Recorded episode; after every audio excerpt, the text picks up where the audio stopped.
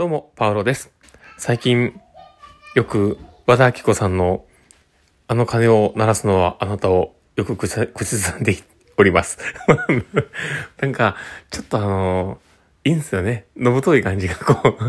僕の声で合うとこもあったりして、ちょっとこうね、あの、声を張りながら歌いながらこうね、過ごしていてですね、嫁に突っ込まれるっていう。最近ずっと、バタッコさんやなって言われて、突っ込まれてるんですけど、まあそんなこんななパウロがですね、今日も放送をお送りしたいと思っております。パウロのマインドブックマーク。この番組は日々生活の中で思ったことや感じたことの中から聞いているあなたが生き生き楽しく人生を歩んでいけるエッセンスになるような情報を私が勝手に楽しみながらお届けしています。はい。ということで、えー、今日も収録を始めております。皆さんどうお過ごしでしょうか今日はですね、実は、あの、小学校のですね、運動会だったんですね。で、今は運動会がですね、実はこう、学年ごとに出し物の時間が決まってて、で、その時間に行って、えー、その学年の親御さんは見るみたいな、そういうスタンスになってるんですね。だから、うちは1年生と6年生だったのでね、午前中から、一番最初からこう行って、で、あと、お昼ご飯食べて、後のプログラムからこう見るみたいな形で行ってきたんですけどね。まあその午前中がですね、どうしてもこう下の子たちを預けれなかったので、連れて行ったんですけど、まあ本当に大変で。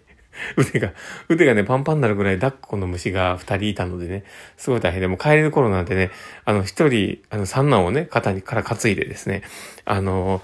肩車をして、で、あの、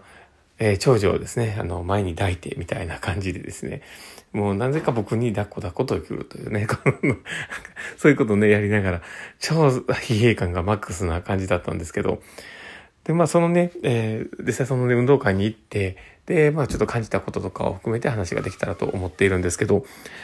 実際その最近の、かあの、医療もそうですけど、やっぱ教育っていうところですごく力がね、の入れているころが多いのかなと思ったりもしますね。僕の実はその次男坊、えー、今小学校1年生の、えー、息子がですね、J スペクトラムの診断を受けていて、で、ただまあ養護学校に行くとのもまあ一つやったんですけども、その時は少しまだ大丈夫かなと思って小学校に行ってたんですね。で、入学のね、時に、えー、入学式がもう、あの、本人がもう式場、そのね、あの、式場というか体育館に入れなくて、で、外から眺めてるような状態で、でも、あの、ね、かくれんぼしながら外からね、眺めてるような感じだった入学式がね。で、だからまあ、大丈夫かなと思っていたんですけど、だんだん学校にもね、慣れてくれてて、で、その、まあ今日のね、まあ運動会、もう今までその保育園の運動会とかでも人がいっぱい見てるっていうのがすごく辛くて、で、なかなか前に出ていけなくてね、なんかもうわーって輪みたいに泣いたり、もう本当に輪を乱す、まあ周りから見てね、本当に輪を乱すような感じが多かったところで、で、まあ今回は先生とすごく仲が良くなっているのもあると思うんですけど、その先生と一緒に、まあダンスとかはできなかったけども、その場に立っているっていう状況ができてて、で、ただそこから、あの、かけっことかも、あの、先生の直前まで先生とは一緒にいたけど、自分から走り、走って、あの、ね、あの、ま、ま、徒競走というかね、を参加してるっていう状況を見たときに、もう僕の中でもう心が震えるぐらい成長したなっていう、すごく喜びがあったんですね。で、周りから見たらね、どう見えてるかわかんないですよ。あの子はとか思ってるかもしれないけど、だけど、僕から見たらすごい成長してて、で、それをね、こう、まあ、見てた時にね、あ、教育って、ね、仕事に携わってる人たちってやはりプロで、本当に素晴らしいなって思って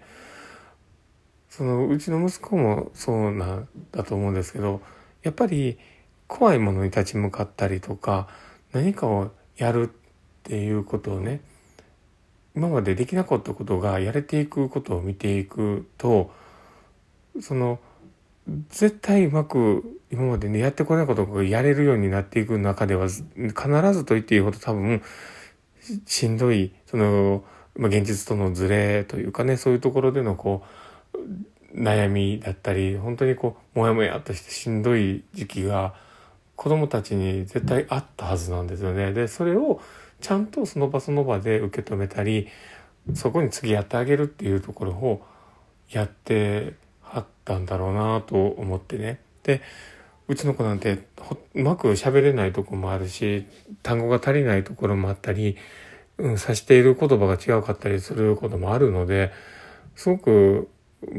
まあ、自分のね、あの、親が言うのもあれですけど、扱いにくい子だったんだろうなとも思うんですけど、ただそれが、そうやって、あの、成長っていうものに関して一緒に付き添ってあげてくれているその姿を見たときに、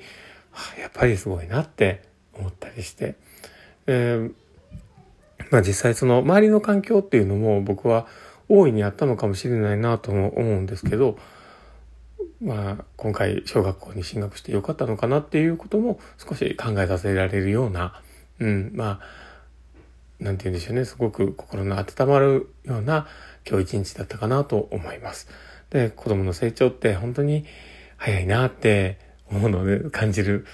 その場その場のね、えー、こう、特に流れ、流されたりして、僕も怒ることもあるし、なんか腹が立つこともあるけども、だけど、なんかこう、やっぱ子供の成長ってすごい、ね、素敵だなっていうのを実感した今日でした。まあそんな感じで。で、まあ実際でもね、本当に看護でもそうですよね。あの、特に精神の、えー、疾患をね、持たれている方との、えー、看護的なコミュニケーションもそうですし、看護的な課題みたいなところをこう考えたときに、まあ、そこを、ま自覚したりとか乗り越えていくっていうことだったり、なんかアプローチをしていくことも含めて、失敗というかね、うまくいかないことを繰り返しながら、その、それをバネにしながら積み重ねているところもあったりして、で、そういうことをね、考えた時に、あ、やっぱり看護も教育も何もかも人って成長する時って本当に同じなんだなってそこに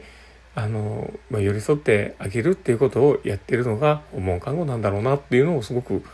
感じました。まあ、特にまあ精神のね訪問看護ってそうなんだろうなってでまあ身体の方はわかんないですよ僕も身体のあの訪問看護全然知らないのであれなんですけどやっぱりそういうふうにね僕は思いました。だからなんか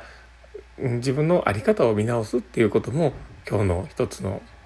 まあ、出来事だったかなって思ったりします。まあ、そういうね、あの、精神の訪問看護に興味がある方がいたらですね、えー、まあ、ね、まあ、そのね、病院で勤務してるよりも、ちょっと一歩踏み出してみはるのもいいのかもしれないなとも思ったりはします。まあ、そういうね、えー、まあ、そんなこんな感じで、今日はですね、すごく感動したというか、まあ、心が震わ、震わされたというかね、すごいいい時間が過ごせたなっていうところを話してみました。まあ、そんなこんな感じで、え今日の放送を聞いたあなたがですね、明日も、あ、忘れた。この放送を聞いてね、あの、良かったなと思う方がいたら、ぜひ、リアクション残していただけたら嬉しいなと思ってます。えー、ハートマークだったり、フェイスマークだったり、ね、ネギだったり、あの、リアクション残していただけると本当に嬉しいなと思ってます。いつもありがとうございます。そして、あの、ごめんなさい、あの、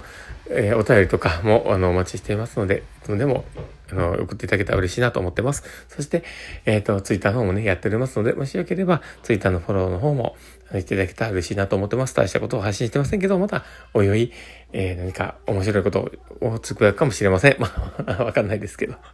だけど、まあ、そんなこんな感じで、え、今日の放送は終わりたいなと思ってます。え、この放送を聞いたあなたがですね、明日も素敵な一日になりますようにというところで、ではまた